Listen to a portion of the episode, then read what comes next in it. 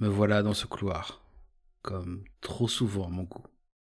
Cette rengaine qui revient de manière régulière. Je sais qu'il faut que je sois là, que je n'ai pas le choix, que c'est pour mon bien, mais à chaque fois, ce pincement au cœur qui me prend. Je pense faire bonne figure, réussir à cacher cette angoisse, mais je me voile sûrement la face.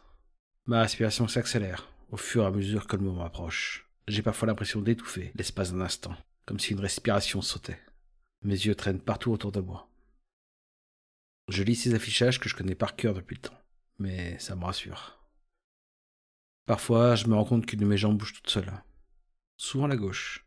C'est le moment où je sors mon téléphone pour me donner une sorte de constance.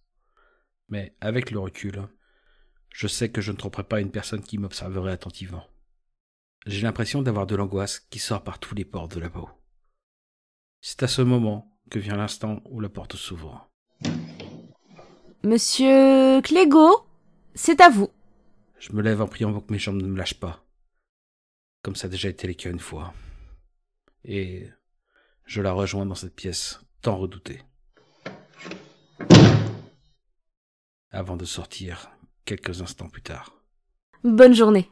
On se revoit au prochain rendez-vous. Prochain rendez-vous. Ces mots me traversent le corps il faudra revenir. Encore. Je dois bien avouer qu'elle est douée et sympathique, comme le sont la plupart de ses collègues, que je n'ai presque rien senti et que petit à petit, cela soigne mon aversion.